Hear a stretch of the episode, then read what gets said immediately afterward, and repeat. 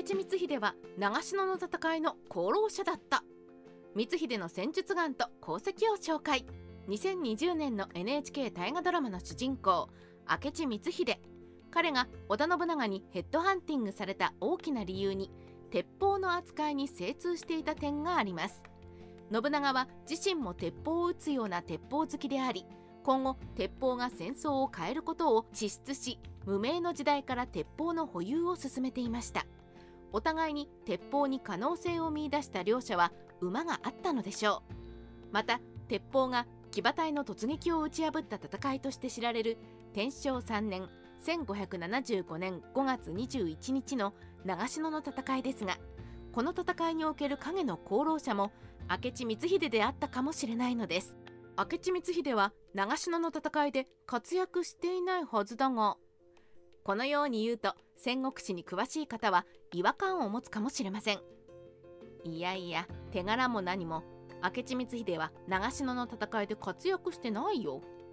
確かにこの歴史的な合戦で光秀の名前はまるで出てきません。軍記物の明智軍記でさえスルーしているくらいです。ところが資料を見てみると表には出てこない光秀の活躍が出てくるのです。長篠の戦いの真実。信長に激勝を受ける光秀。長篠の戦いの後明智光秀は近江坂本城に帰還しています。その後5月24日に戦勝祝いとして吉田兼見が駆けつけますがここで光秀は信長から受けた書状を兼見に見せています。今度三州表の儀信長より明智に対し仰せのぼされる大利神被験せしむるなり。ことごとく打ち果たすの儀定めのごとくなり金見狂気。この書状は折り紙という様式で公式な型紙と違いプライベートなもので主に刀の鑑定書や家臣を褒める感情として出されました。金見狂気の内容はつまり三河での戦いの時に信長から光秀に出された折り紙を見せられそこには予定通りことごとく殲滅したと書かれていたというものです。不思議な話ですね。長篠の戦いで活躍していない光秀にどうして信長が予定通り殲滅できたと感情を出したのでしょ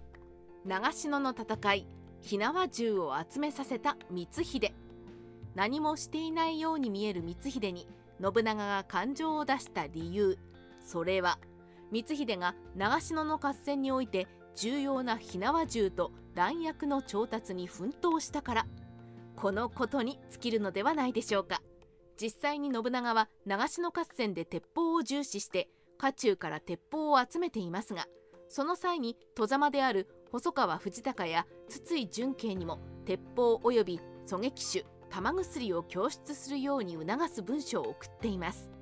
家中ならある程度鉄砲数を把握できるとしても戸様大名の軍備まではなかなかわからないはずです。それを文書で調達を命じたということは細川氏や筒井氏には鉄砲や狙撃手や弾薬が多くあることを信長に伝えていた人物がいたということです。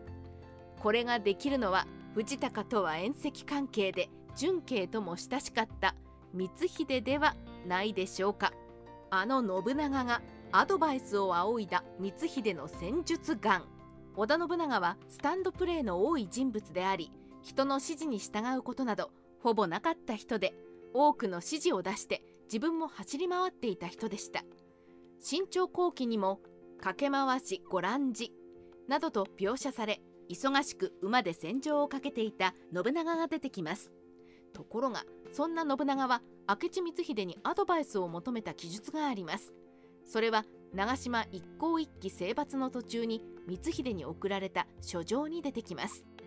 鳥居鶴においては後ろ巻きに及ぶべく候かいかん分別次第に候。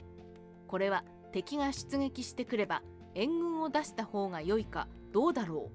う。光秀の判断に任せるという意味です。スタンドプレーが心情の信長がアドバイスを出すほど光秀の戦術眼は優れていたという証拠ではないでしょうか。長篠の戦いは鉄砲の集中運用と馬防策長篠の戦いは従来言われてきた鉄砲三千丁に三段打ち戦術がほぼ否定されています。しかし信長が家中及び戸様の大名にも鉄砲弾薬狙撃手を集めさせたのは事実で新朝後期でも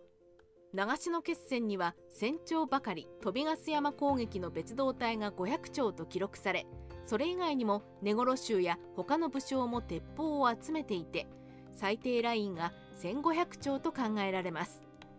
敗れた武田軍に関しても死傷者は万から1000程度と被害にばらつきがありますが内藤正豊山形正景馬場信房